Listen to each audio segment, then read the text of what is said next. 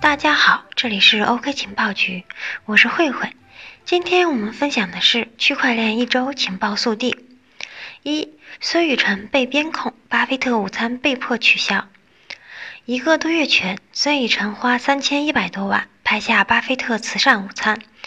一个多月之后的今天，孙宇晨一如既往的没有让大家失望，成为了第一个取消巴菲特午餐的人。孙宇晨的这场闹剧起始于七月二十三日的一条微博，在大家都期盼着见证这场对于区块链而言尤其重要的午餐时。七月二十三日五点四十九分，孙宇晨突然发布微博称，因突发肾结石正于医院治疗，因故取消与巴菲特先生的午餐会面。目前身体情况一切稳定，处于恢复期，无法接受采访，请各位原谅。待近期身体恢复后，将很快与外界见面。对于格莱德基金会的捐赠已经完成，仍然有效。随后，孙宇晨在短短一天半时间五次上热搜，包括取消巴菲特午餐、边控、旧金山现场直播、涉嫌非法集资等。孙宇晨目前所经营的项目，主要是陪我 APP 和波场项目，前者被爆出涉嫌色情交易，后者则被爆出以赌博类应用为主。在孙宇晨被边控封存后，波场币二十四小时累计跌幅一度近百分之二十二。据财新爆料，孙宇晨已被边控，国家互联网金融风险专项整治小组办公室已就孙宇晨涉嫌非法集资、洗钱、涉黄、涉赌等提问，建议公安机关对其立案调查。这位网红创业者正陷入越来越大的漩涡之中。在中国，虚拟货币生意并不合法。监管部门在去年已经将 ICO 定义为非法集资。虽然对于自己的过度营销，孙宇晨给予了诚恳的道歉，但是在接下来的日子，孙宇晨和波场仍然会受到前所未有的打击和危难。后续事宜，OK 情报局将会持续跟进。二，美国加密货币听证会即将开启。加密货币的发展一直都是热门的话题，世界各地对于区块链技术以及加密货币的讨论日渐激烈，尤其是美国国会对于加密货币的谈论已经进行了两次，本次是美国对于加密货币的第三次听证会。美国参议院委员会官网发布公告称，将于七月三十日举办题为“审查数字货币和区块链的监管框架”的公开听证会。这是自七月十六日 Libra 听证会后，美国参议院于本月召开的第二个有关加密货币的听证会。如果说此前的听证会是围绕 Facebook 以及 Libra 可能会波及到加密货币，那么此次则是直接面对加密货币，但目前尚不清楚这是否是一项事实调查任务，或是否有任何具体的立法讨论。此次出席听证会的包括区块链协会首席执行官、国会研究服务机构成员以及加利福尼亚大学欧文法学院法律教授。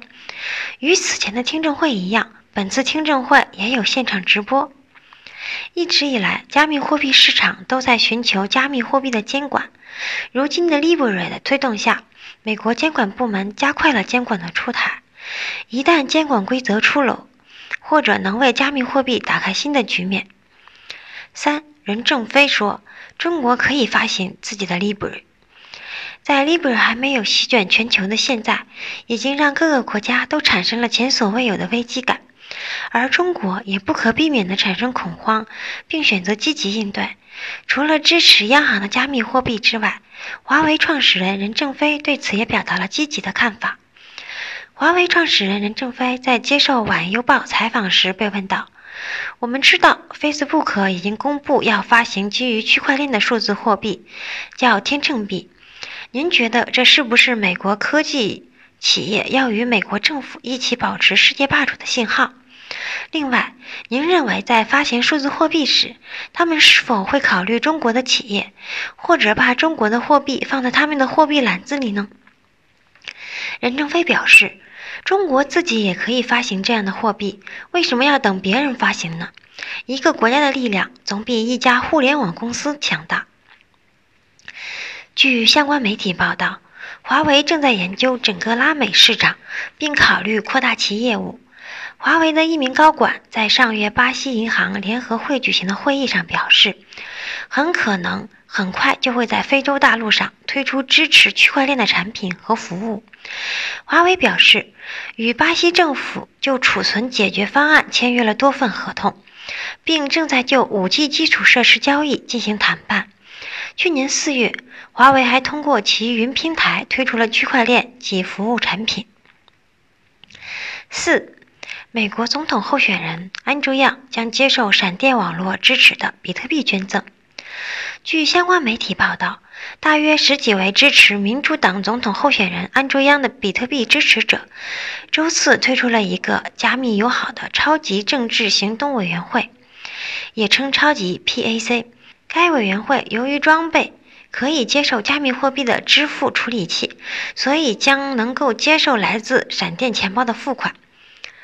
超级 PC 显示，希望尽可能多的接受捐款，在与此同时，也会给想要让捐款少量资金的个人支持者以机会，并且他允许捐赠者将所有的金额用于捐赠，而非矿工费用。该基金在成立前二十一天只接受比特币捐款，随后将逐渐开放法币捐赠通道。Coin 在谈到管理比特币捐赠的挑战时表示。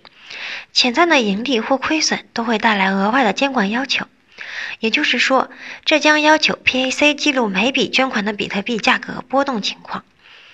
Cohen 说，即便如此，处理器收取的百分之一的交易处理费用也远低于信用卡支付商，后者样 Super PAC 收取的费用是前者的四倍。此外，据公共廉政中心在2017年至2018年的选举周期中，九名联邦候选人、政党和 Super PAC 收到的价值近57万美元的加密货币捐款。2020年大选前支持比特币捐赠也正在讨论中。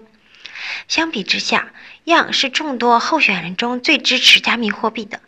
他甚至在竞选网站上列出了一项官方承诺：促进加密货币行业立法，使其更加清晰。他还在今年的纽约共识大会上发表了讲话。Cohen 说：“人们似乎对样的前瞻性政策很感兴趣，尤其是他对比特币的看法。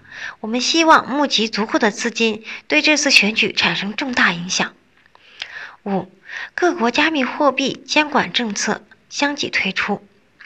加密货币在国际影响日渐深远的当下，各国家也相继推出监管政策和听证会。仅仅上周，就有多个国家对加密货币的监管有所行动。印度最高法院或将加密货币听证会延期至八月二日。德国加密企业明年开始需获得德国联邦金融监管局颁发的许可证。韩国釜山被选定为区块链自由特区，但限制虚拟货币相关业务。伊朗拟禁止在用电高峰时段进行加密挖矿。美国财长说，美国监管机构或将对加密货币出台新规定。十年内，我不会谈论比特币，也不会持有比特币。英国或将就 Libra 用户隐私安全问题举行听证会。美国 SEC 批准游戏区块链公司 POQ 发行并出售 ERC20 代币。好了，今天我们的分享就到这里了哟，我们下期再见。这里是 OK 情报局，拜拜。